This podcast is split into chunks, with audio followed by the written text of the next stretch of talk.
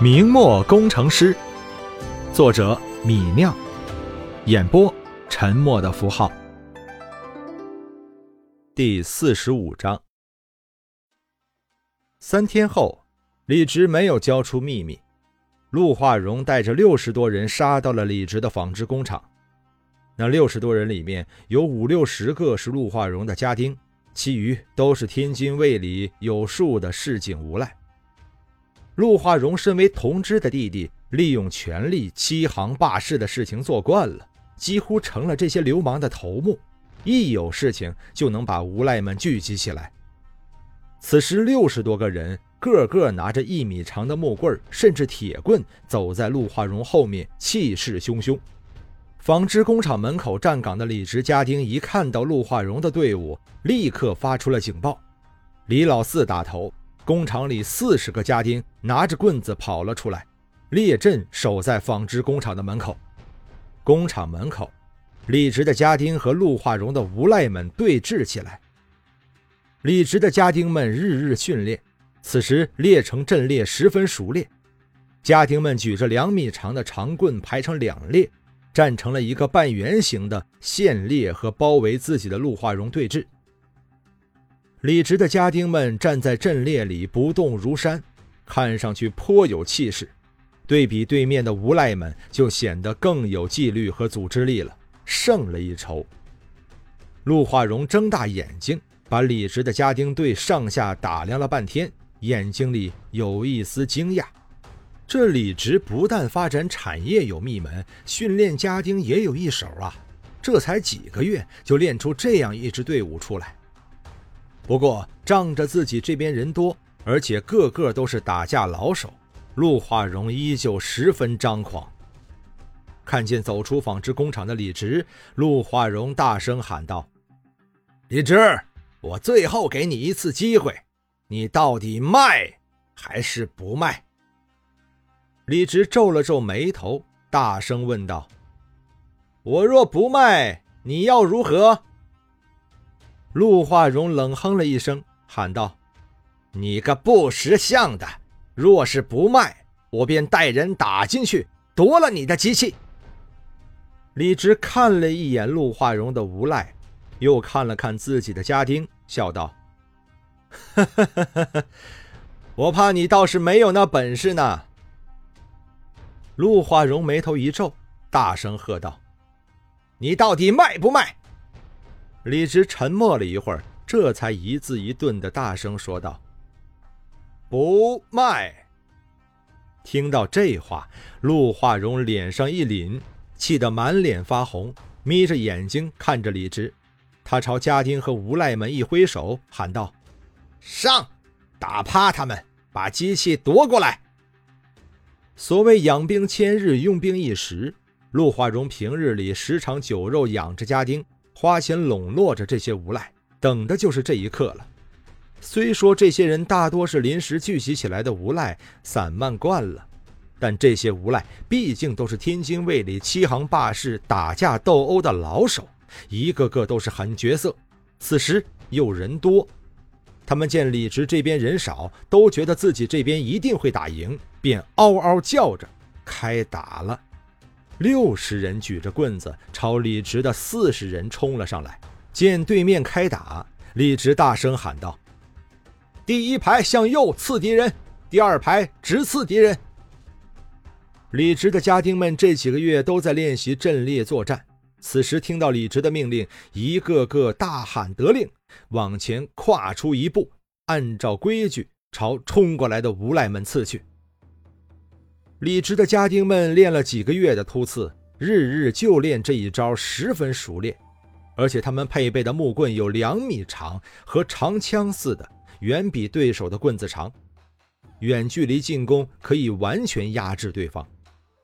不等挥舞棍子的敌人近身，李直这边已经刺了出去。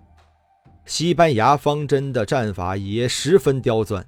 如果说正面刺过来的后排木棍还容易躲避的话，从右边刺过来的第一排木棍就根本没法躲避了。李直的家丁们专刺要害，虽然用的是木棍，但全力刺过去，刺在身上也让人吃不消啊！一个冲在前面的无赖好不容易躲过正面的木棍，却被右边来的木棍刺中心脏，立刻就喘不过气来，捂着胸口倒了下去。另一个无赖奋力用手上的铁棍隔开正面刺来的木棍，却被右边来的木棍狠狠刺在了脑袋上，顿时头破血流，抱着头倒在了地上。李直的家丁第一次，陆化荣的家丁就被刺到了十七八个。其中七个受伤较重，倒下了。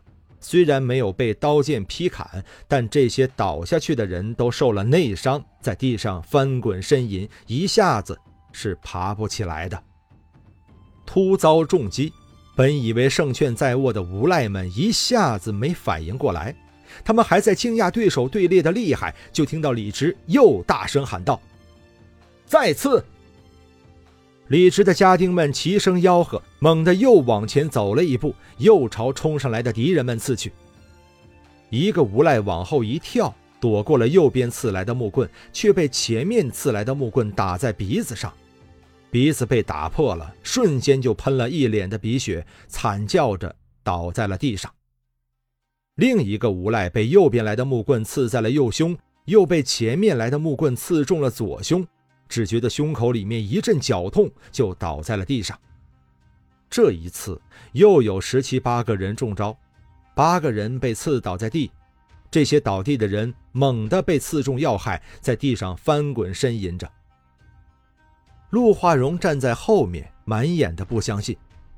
这些无赖都是天津卫里有数的破落户，平日里打起架来一个顶俩，怎么在李直的家丁面前就这么不堪一击？李直区区一个商人，怎么他的家丁就这么能打？只是两个照面，自己这边已经倒下十五个人了。但他还在惊讶。李直的喊叫声又响起了，再次，前排右刺，后排直刺。李直的人马又往前跨了一步，远远冲朝上来的无赖们刺去。又是几声惨叫声响起，陆化荣的人马又倒下了八个人。两军对垒，一寸长一寸强。李直家丁的长棍比陆化荣家丁的棍子长得多，施展队列进攻十分顺手，压制的陆化荣的人无法还手。更何况陆化荣的人马崇尚单打独斗，毫无章法。李直的人马用的是阵列对付散打，刺了三次，已经把二十多个敌人打趴了。冲在最前面的二十多个人是最勇敢的，基本都被放倒了。剩余的三十多个无赖们就没有那么彪悍了。他们见到这样一边倒的战局，再不敢往前冲去，都停下了脚步，紧张地看着李直的家丁。李直却不愿意放过这些狗腿子，大喊一句：“前进三步，突刺！”李直的家丁们往前跨了三步，手上握着长棍，往前面的敌人身上刺去。啊啊！几声惨叫声响起，又有十七八个人中招，其中七个人被刺中要害，捂着受击处倒了下去。一个流氓被木棍狠狠地击中胯下，只觉得一阵剧痛从胯下传来，全身都无力抽搐起来，惨叫着倒在了地上。一个陆化荣的家丁也中招了，他被木棍打中眼睛，也不知道眼睛被打瞎了没有。哪里还有力气再战？捂着眼睛就倒在了地上。其余的流氓们见这形势，不敢再战，慌张地向后退去，一直跑到陆化荣的身后才停下脚步。见自己的人马一触即溃，陆化荣气得满脸血红。不过他输人不输阵，大声喊道：“李直，你敢打我的人，不怕清军厅抄你的家吗？”李直笑着说道：“哈哈哈哈哈陆化荣，你以为天津就你大哥一个官吗？”陆化荣咬了咬牙，喊道：“好，李直，你擅自挑衅他人，击伤我家家人，你等着清军厅派人来拿你吧。”陆化荣仗着大哥是清军厅同知。这时已经颠倒黑白，污蔑李直挑衅伤人了。说完这话，他就狠狠一甩袖子，也不管地上躺着的伤员，就带着逃下来的家丁和无赖们往清军厅衙门走去。地上的伤员大多数还在翻滚呻吟，不过有几个渐渐缓过气来，也踉踉跄跄地爬起来，跟着跑了。李直大声说道：“不送！”听到李直的话。李直的家丁们一阵哄笑，让不远处的陆化荣气得脸上更红了。本章播讲完毕，感谢您的收听。